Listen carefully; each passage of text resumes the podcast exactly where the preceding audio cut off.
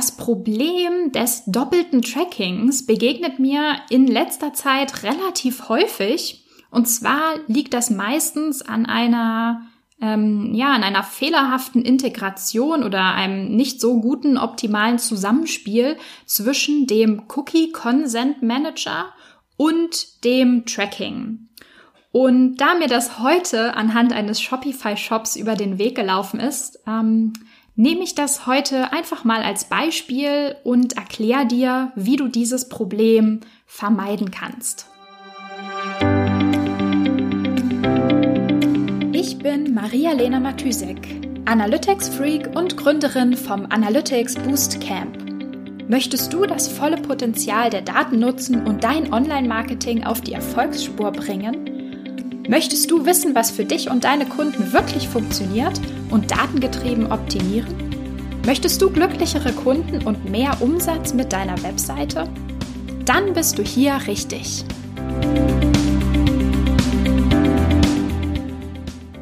Hallo, herzlich willkommen in der Analytics Sprechstunde. Ähm, ich habe jetzt genau 30 Minuten Zeit. ich habe nämlich äh, Abendessen schon fertig. Es steht im Ofen. Es gibt ähm, Fenchelauflauf. Also habe ich jetzt genau 30 Minuten Zeit, eine Podcast-Episode für dich aufzunehmen und trotzdem mein Essen nicht kalt werden zu lassen. Also, fangen wir an. Ich, ähm, ich sehe in letzter Zeit einen Tracking-Fehler total häufig. Und ich weiß nicht, irgendwie dachte ich eine Zeit lang, dass es diesen Tracking-Fehler nicht mehr gibt, dass er praktisch ausgestorben ist. Und ähm, eine Zeit lang ist er mir auch kaum mehr untergekommen.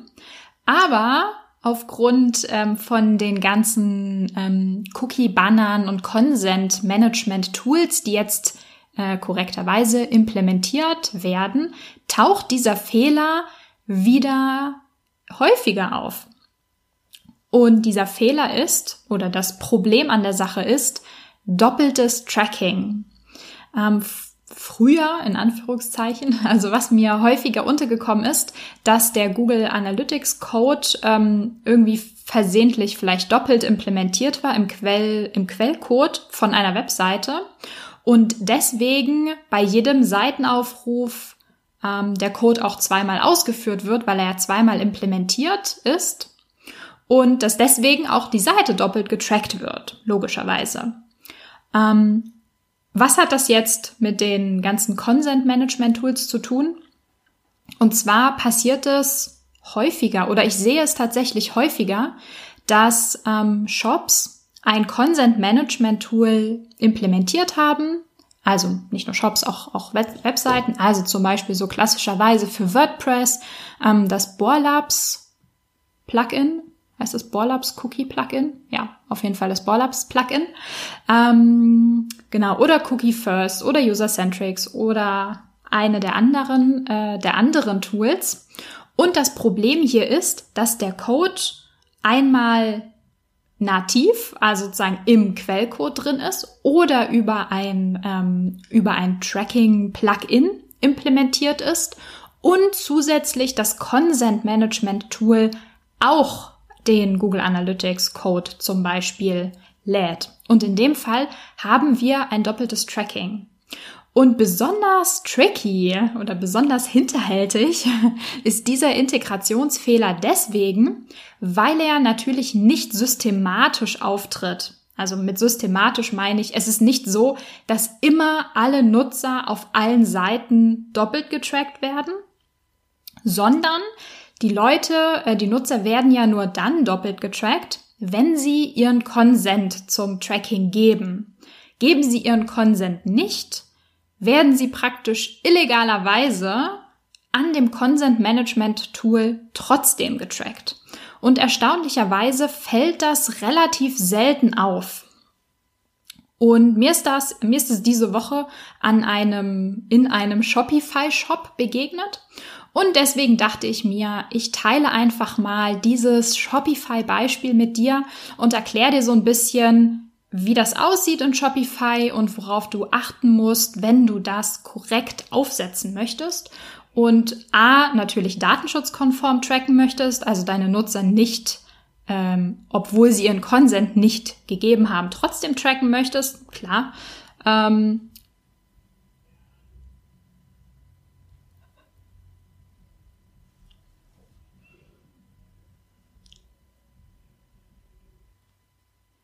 sondern natürlich auch kein kein doppeltes Tracking drin haben möchtest, also ein sauberes, valides Tracking haben möchtest.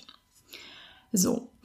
Der, ähm, ja, viele Shops oder warum finde ich, dass dieses Thema gerade bei Shops so ein, ja, wie sagt man, problematisches Problem ist.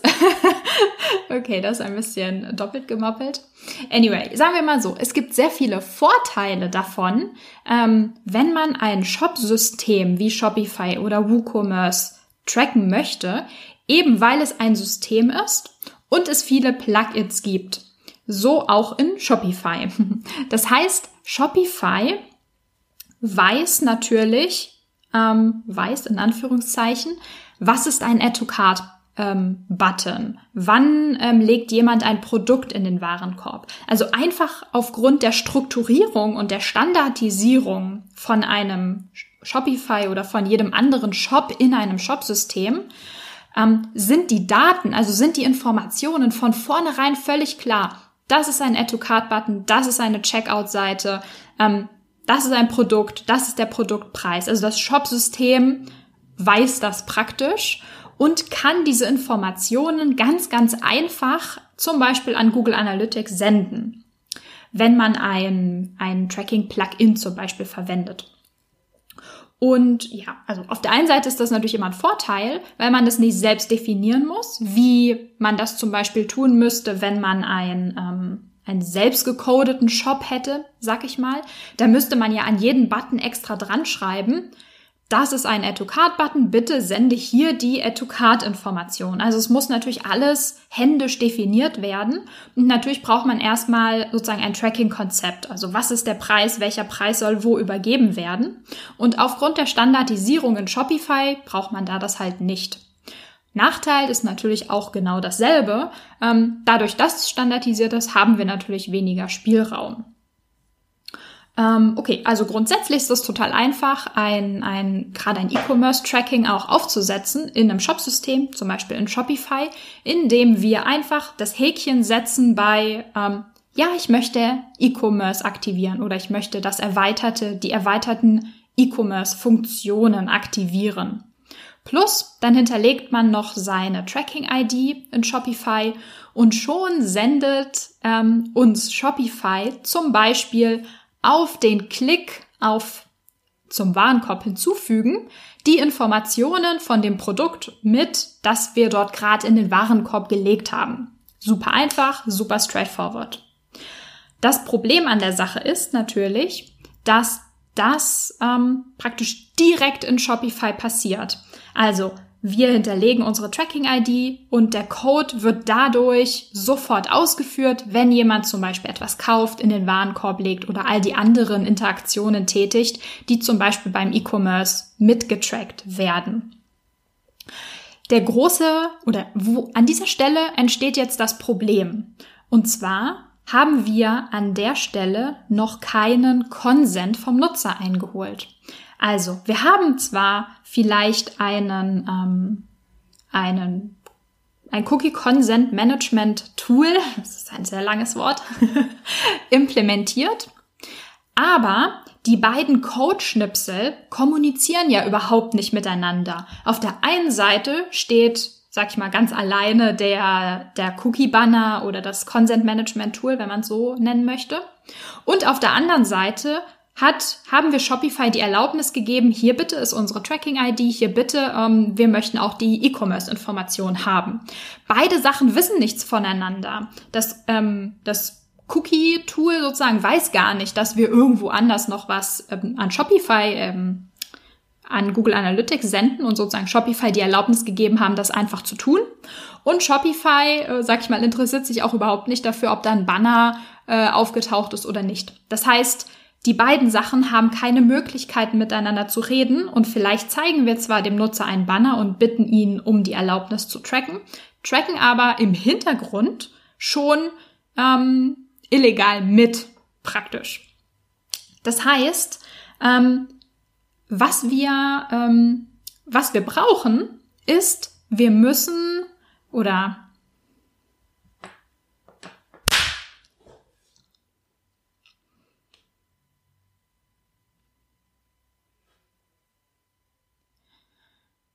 Um dieses Problem zu lösen, müssen wir leider auf die, ähm, auf Teile der Vorteile, auf einige Vorteile, die uns so ein Shopsystem wie Shopify bietet, verzichten und können unsere unsere Tracking-ID nicht einfach in sozusagen in das in dieses Feld in Shopify selbst eingeben und dieses Häkchen setzen, ja bitte tracke, weil das kann leider nicht miteinander reden. Das heißt, da muss die Tracking-ID und ähm, das Häkchen fürs E-Commerce wirklich rausgenommen werden und wir brauchen eine Kommunikation zwischen dem ähm, dem Cookie-Tool und zum Beispiel dem Google Tag Manager, wenn wir ähm, Google Analytics über den, über den Tag Manager ausspielen. Das heißt, der Tag Manager darf erst geladen werden, wenn das, ähm, das Cookie-Tool das Okay dazu gegeben hat. Plus, das Cookie-Tool sollte optimalerweise dem Tag Manager über die Data Layer auch kommunizieren, welchen Consent der Nutzer gegeben hat. Also nur für, fürs, für die essentiellen Cookies oder für Statistik-Cookies oder je nachdem, wie man das unterteilt hat, also welcher Consent wurde gegeben. Und daraufhin darf dann der Tag Manager etwas machen und zum Beispiel das eine oder das andere, äh, den einen oder den anderen Tag ausspielen oder halt nicht ausspielen, wenn das okay dafür nicht gegeben wurde. Das heißt, an der Stelle müssen wir ähm, im, zum Wohle des zum Wohle des Datenschutzes auf ähm, auf die Annehmlichkeiten eines Shop-Systems leider verzichten. Aber das müssen wir natürlich nicht, äh, nicht so vollständig tun, denn wir haben natürlich immer noch die Möglichkeit, trotzdem äh, mit Plugins zu arbeiten und zum Beispiel ein, ein Shopify, ein Shopify Plugin zu benutzen, was uns die ganzen E-Commerce-Informationen in, in die Data Layer pusht also das, was wir vorher gemacht haben oder das, was wir vorher bekommen haben, ähm, indem wir einfach nur dieses Häkchen gesetzt haben, bitte ja, lass uns E-Commerce tracken. Das können wir oder müssen wir jetzt auf einem kleinen Umweg machen und zum Beispiel ein, ein äh, Shopify, eine Shopify-App dafür benutzen.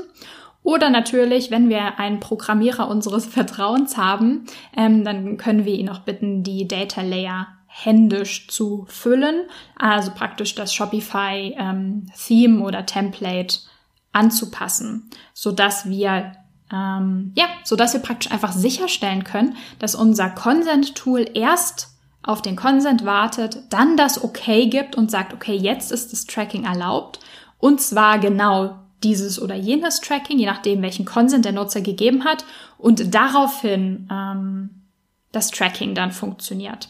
Und so stellen wir natürlich A sicher, dass das Ganze datenschutzkonform abläuft, logischerweise.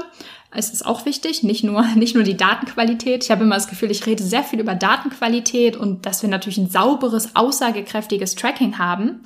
Aber es ist natürlich auch wichtig, ähm, dass wir nicht so tun, als würden wir den Nutzer um Erlaubnis bitten und dann hintenrum die ganze Zeit trotzdem tracken. Auch wenn das praktisch unbeabsichtigterweise passiert, ist das natürlich No-Go.